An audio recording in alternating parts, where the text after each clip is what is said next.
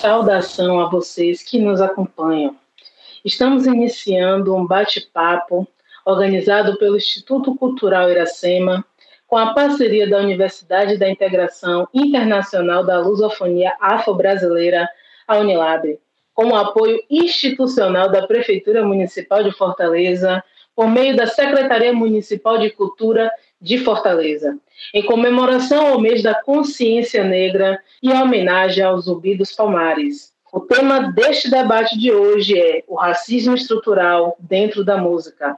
Nesta conversa, teremos a apresentação do grupo da integração musical da Unilab, o GIMO, composto hoje pelos convidados Thaís Souza do Rosário, Pedro David Kissongo e Xavier Sanca Mendes. O meu nome é Erika Paula Vasconcelos, sou estudante de Relações Internacionais da Unilab e estou aqui como mediadora do encontro. Se acheguem aqui com a gente, que agora convido os participantes para se apresentarem. É com vocês.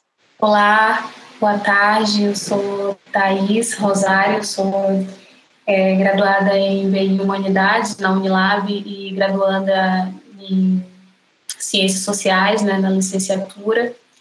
Eu também faço parte do grupo de pesquisa PADE, Psicologia Africana, e é, atualmente estou atuando como gerente de cultura na ONG é, Jovem Ayazek em Salvador. Olá, eu sou Pedro David Kisongo, graduando em Humanidade é, pela Unilab Malês, sou produtor, videomaker, é, músico e guitarrista. Olá, boa tarde. Meu nome é Xavier Sanca Mendes, eu sou guineense também sou aluno da Unilab e sou músico também e atualmente bacharelando em Relações Internacionais. Depois das apresentações das bios, eu convido o Xavier para iniciar esse bate-papo sobre o racismo estrutural dentro da música. Ok. Para falar um pouco sobre o tema que a gente tem hoje, eu vou falar um pouco sobre a minha cultura. Como eu referi na apresentação, sou guineense, vim de um país que também foi ex-colônia de Portugal e que sofreu com colonialização. Então, eu vou falar um pouco sobre uma das músicas ou um dos estilos musicais da Guiné-Bissau, no caso que é Tina, que é uma música de resistência do povo guineense. Atualmente, a música tina é predominantemente ao gênero feminino, mas também tem presença de, de homens que fazem parte, que tomam parte nessa música. A música tina, como nós sabemos, foi amplamente utilizada na época de colonização como uma música, ou seja, como forma de resistência do povo da Guiné-Bissau.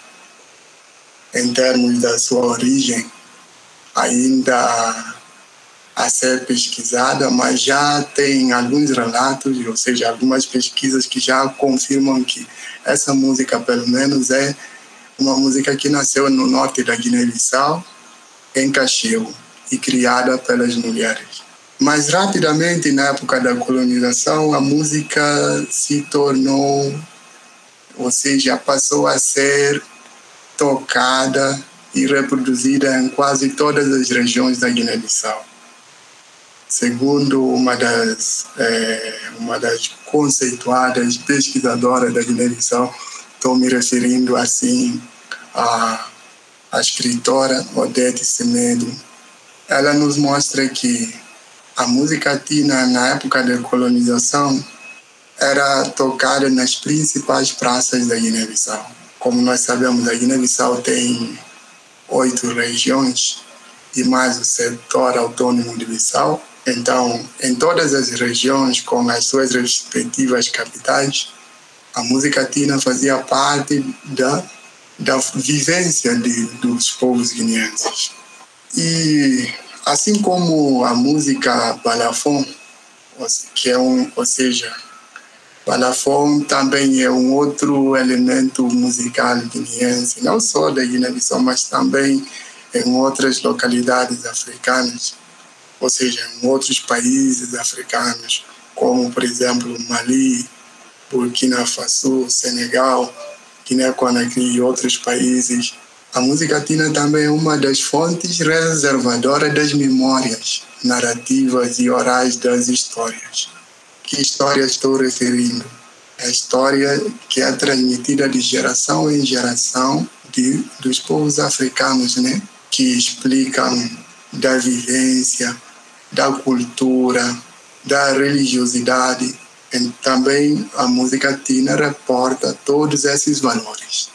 E por outro lado, podemos dizer também que a tina é uma das é, simbologias nacionais da Guiné-Bissau. Ela se tornou algo, como eu já referi atrás, um, um, um tipo de é, como é que se fala, porque lá na Guiné-Bissau até hoje tem o que é denominado de mandiondades. Essas mandiondades existem quase em todas as localidades, em todas as regiões da Guiné-Bissau. E é a partir de lá que os jovens, as mulheres são educadas, são ensinados a esses jovens os valores, os valores pertencentes à cultura da Guiné-Bissau. Porque a Guiné-Bissau, como nós sabemos, é um país multiétnico, ou seja, é um país formado por muito, muitos povos.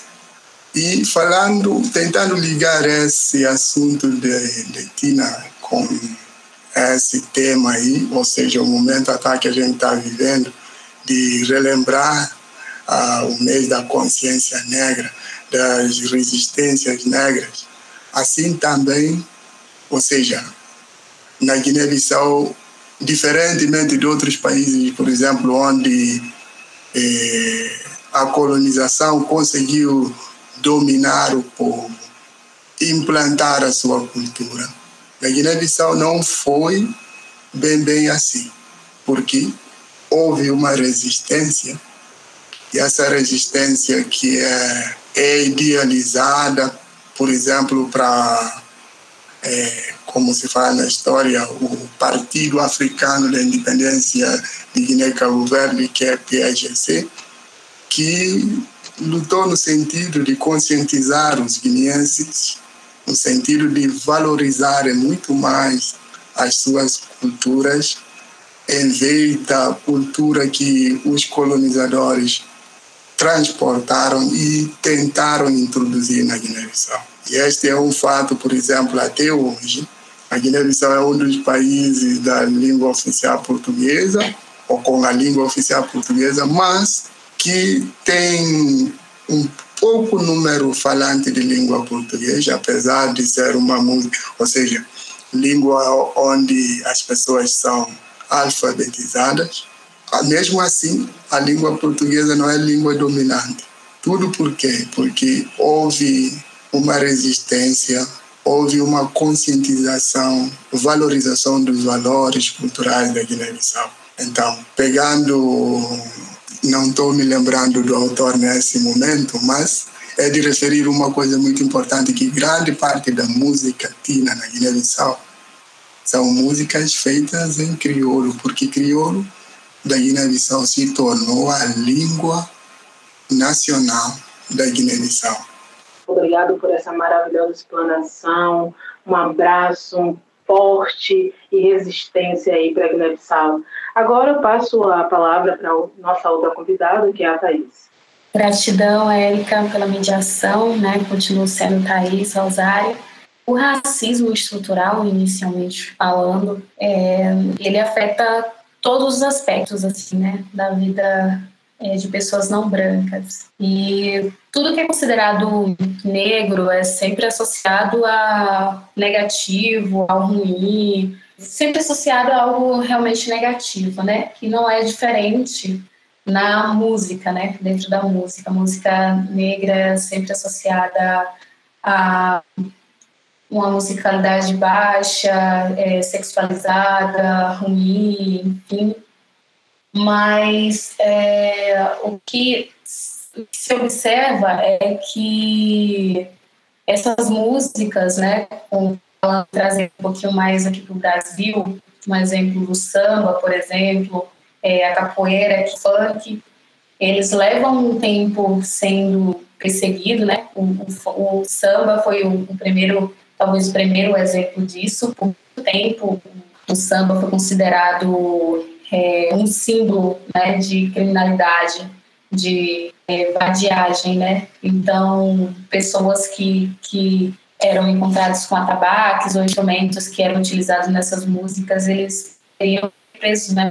Era considerado crime essas práticas. Mas é, durante um tempo, essa música passou a ser aceita, né? E o que se observa é que passou a ser, ser aceita é, quando começou a ser consumida por pessoas brancas, né? E aí o que é que acontece? Isso também se reflete no funk, né? O funk até há alguns anos e ainda hoje, na realidade, mas hoje bem menos, é um estilo musical que é muito perseguido, né? Que é muito associado à criminalidade, sexualidade. E ele passou a ter uma aceitação nesses últimos anos muito grande, assim, né? É, houve até uma movimentação, eu acredito, pela percepção minha, não é de pesquisa, né, que antes o movimento do rock entre os jovens era muito mais forte e hoje que eu estou vivendo é uma mudança assim é, para o funk, né? Só que o funk que ele está sendo consumido é, não é de pessoas negras na sua maioria, né? É, eles foram houve essa modificação aí é, de quem canta, de quem representa, quem está é, em frente dessas músicas que estão fazendo sucesso, né? É, são pessoas brancas, né? Não tanto no samba, né? O samba é, ele passou sim a ser mais aceito, só que em uma versão mais bossa nova, né? Mais aceitável assim é, pela população. E tem uma música que eu gosto muito, que é do Baco do Exu, que ele representa muito isso. E ele fala na música dele que é tudo que era preto era do demônio, depois, depois virou branco, foi aceito, eu vou chamar de blues, né? Aí ele fala, Jesus é blues. E é isso que a gente vê em toda a. É, como é que eu posso dizer? Em todas as representações negras, sempre que tem que um negro ele é ele representa alguma coisa de ou que criou alguma coisa que desenvolveu alguma coisa chega a pessoa branca e patentia aquilo ali como dele né modifica com algumas coisas e leva ao sucesso. Isso a gente vê em vários, é, em vários âmbitos, né? Não só pela música que eu costumo falar aqui, que é uma questão da apropriação cultural, né? Do racismo, né? Que ele é estrutural, ele perpassa aí pelas questões da, da música, mas não só, né? Interfere em todos os âmbitos, assim, da vida da pessoa negra, né? Dentro desse contexto musical. Outro exemplo que eu gosto de trazer bastante aqui, né, é a questão do axé, aqui na Bahia é muito forte. E em todos os lugares, como símbolos do axé, você encontra Cláudia Leite, encontra Ivete Sangalo e a figura negra mesmo, que é a figura forte, mas não tão forte, né, que é Margarete Menezes, ela é um pouco silenciada. E por que Margarete é, Menezes, que é uma mulher negra, né, e que está dentro desse processo também da música é, do axé, que é um, um, estilo musical parecido né, com Ivete Cláudia Leite, não é tão chamada como Ivete, como Cláudia Leite, né? Então, se observa aí essa questão do, do silenciamento, né? E se observa também essa questão de que é, tudo do negro, ele é, é, acaba sendo roubado e modificado, né, passando por esse processo de embranquecimento, entre mil aspas, um melhoramento para ser consumido aí pela sociedade, né? Então, é uma questão em que eu observo muito, uma questão que precisa bastante assim ser discutido, né? Porque, é, como falei e como é o assunto né, central daqui, tem a ver com o racismo que ele é estrutural, assim, não é algo que vai mudar da noite para o dia, mas é algo que a gente precisa estar constantemente é, falando sobre isso, né? Porque realmente é, influencia muito na vida dessas pessoas que estão dentro da música e isso reflete também em toda a sociedade, né? Obrigado, Thay. Grande voz, grande mulher, né, nessa luta. E nós vivemos um drama, né, como dizia Mano Brown ali, a música do Racionais, nós somos o Negro Drama. Então, peço, passo agora a fala para o Pedro. Bem, eu vou trazer aqui é, algumas reflexões sobre qual é a importância do, do hip hop no combate ao racismo e à desigualdade social, sabendo que o hip hop desde sempre esteve ligado direta, diretamente eh, nessas lutas ah, antirraciais. Eh, nessa senda, a música, a música negra, eh, com as suas manifestações culturais, eh, tem servido como um instrumento de resistência nas lutas antirracistas desde o surgimento de vários estilos musicais negros, tanto estilos de matriz africana quanto não. Eh, a música tem tido, no geral, um papel fundamental eh, na luta contra as questões sociais.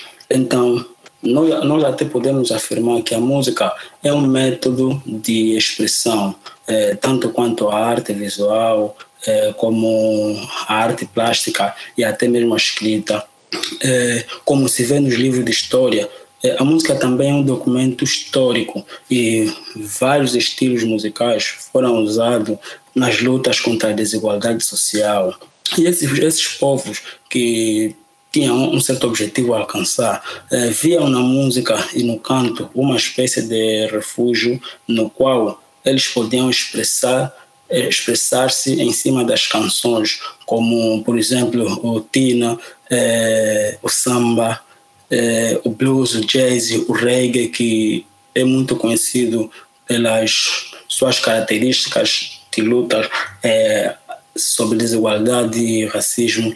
Temos o, o, samba, por exemplo, em si só já é um movimento social, é, nas suas letras o samba nos traz um documento, é como um documento verbal que as classes populares, através de um grupo é, de pessoas historicamente é, esquecidos, produzem e levam através da linguagem musical as suas lutas diárias. É, vamos dizer que o hip hop, é, como todos, é, com todos esses acontecimentos, se originou como um movimento no seio das periferias e que buscavam dar voz e transformar a realidade social daquela, daquela localidade.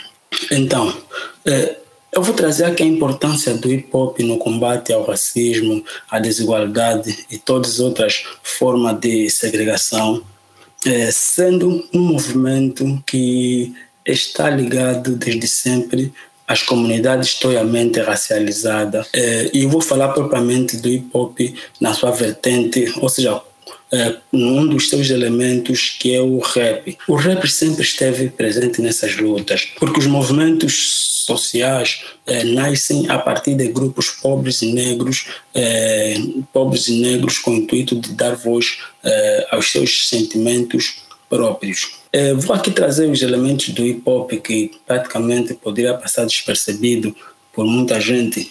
Anteriormente, os elementos do hip hop eram os DJs, os MCs, é, os grafiteiros, é, os b-boys que representavam a dança. E mais tarde, a partir de um DJ chamado África Bambata, que veio incluir no movimento hip hop uh, um quinto elemento que é o conhecimento, ou knowledge.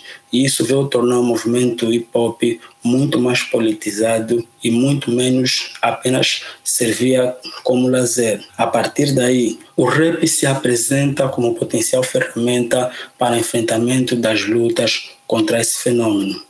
E também eh, foi uma das causas disso, é, por ele ter sido é, gerado a partir de um movimento migratório é, no período de comércio de escravo, é, com tentativa primeiramente de lazer para esses povos que eram esquecidos é, nos bairros do pobres do Brooklyn, Estados Unidos. O hip hop passou a ser usado como uma ferramenta principal é, para os indivíduos usarem para exercer os seus direitos e lutar contra a desigualdade social, o racismo ele vai nascer de uma de, de, vai nascer social historicamente marcado por esses fenômenos. Por isso que vamos ver que o hip hop, eh, desde a sua criação, sempre foi censurado e silenciado pela elite cultural. Você vai ver que praticamente vários músicos que cantam músicas com temas eh, sobre um tema, por exemplo, desigualdade social, a música dele vai ser silenciada e não vai praticamente tocar tanto quanto deveria. E depois de um tempo, o rap passou a ser comercializado através da indústria cultural, eh, quando começou a ser ouvida por pessoas brancas, eh, tal quanto a Thaís disse, o mesmo aconteceu com samba. E depois desse período, qualquer pessoa poderia fazer o hip hop e escrever o que quisesse por cima de um instrumental de hip hop. E, mas se formos a ver, estas músicas não têm o mesmo valor simbólico e político quando se trata de uma pessoa é, negra ou favelada cantando, é, cantando falando sobre as desigualdades sociais, o racismo e outros problemas das que a sociedade enfrenta diariamente. Agora, no, no, no período atual, isso não é muito diferente. Temos vários grupos de hip hop que diariamente têm lutado eh, e enfrentado várias, várias situações para o melhoramento dessas, desses problemas. Temos, por exemplo, o Bota Fala, que é um projeto de pesquisa e extensão da Unilab que usa hip hop como ferramenta pedagógica para construir uma educação democrática e que também vai questionar várias questões de gênero e outros assuntos. Eh, vários artistas internacionais e brasileiros eh, têm nas suas músicas esses temas, por exemplo, racismo, desigualdade social. Eh, temos músicos como Azagaia, que é um rap moçambicano, Kid MC, um rap angolano, MC Capa, Preta Rara, Mano Brown, MC da que são raps muito conhecidos. Temos também o Dex, que é um rap americano, que recentemente gravou uma música em, em detrimento dos acontecimentos nos Estados Unidos quanto à morte de George Floyd. E além do hip hop, existem outras eh, manifestações culturais que desde há muito tempo vêm exercendo um papel fundamental para estas lutas, o samba e até podemos eh, incluir o candomblé. Então, com, com o hip hop podemos, uh, podemos dizer, o hip hop e o rap, podemos dizer que a luta contra o racismo, a desigualdade social, deve ser todos os dias. E a música uh, e outras manifestações culturais, como a dança, o grafite, a religião, uh, têm servido como um instrumento para a resistência e a emancipação da população negra. Tanto quanto nas vésperas da consciência negra, é uma data que nos lembra vários acontecimentos que marcaram é, a trajetória do Brasil, é, isso vai nos ajudar a nos manter forte e a lutar diariamente. Obrigado, Pedro. Agora passamos para a segunda rodada. E aí eu gostaria de saber se os convidados têm mais algum ponto, mais, algo, mais alguma coisa para falar. É, só finalizando mesmo, né, que a música tem uma importância muito grande nesse processo de luta, de resistência aí, né? Porque é através da música, do corpo, que também se configurou as memórias, né? A música contribuiu aí né? nesse processo de, de resistência mesmo, de guardar as memórias que veio de África. É uma forma de expressão cultural, uma forma de, de é, como é que eu posso dizer, de expressar a sua dor, de, de é, questionar né, por direitos e todas essas coisas. E eu não sei se me permite, Érica, cantar uma música que é de uma conterrânea minha, né? Sou Ed Nunes, eu não sei se é possível cantar a música aqui, mas eu adoraria, ela é bem rapidinha. Pode, Pode ficar à vontade. Tá. É, o nome dessa música é Povoada, né, é de Suede Nunes. É uma música que eu acredito que representa muito né, essa questão da ancestralidade, essa questão da, da memória, enfim, é isso.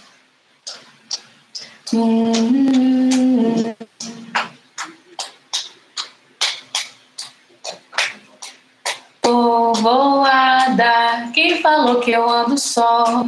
Nessa terra, nesse chão de meu Deus, sou uma, mas não sou só povoada que falou que eu ando só. Tem mais de muitos, um a mais não sou só. Povoada, quem falou que eu ando só? Nessa terra, nesse chão de meu Deus, sou um a mais não sou só. Povoada, quem falou que eu ando só? mim mais de muito, sou um a mais um sou só. Sou um a mais um sou só, sou um a mais um sou só. Sou um a mais um sou só, sou um a mais um sou só. Obrigada. Obrigada a você, obrigada a todos os convidados. Também quero agradecer a presença da nossa super produtora que está aqui conosco, Vivian. Quero agradecer a todos e todas e todes que nos ouviram por hoje, a, a todos os convidados aqui presentes, aos organizadores do Instituto Cultural Iracema, ao apoio da Prefeitura Municipal de Fortaleza, a Unilab e a todos aqui presentes. Fiquem bem, fiquem com saúde e um grande abraço. Um abraço, Erika. Obrigado. Até a próxima. Obrigada, Erika. Até a próxima. Valeu.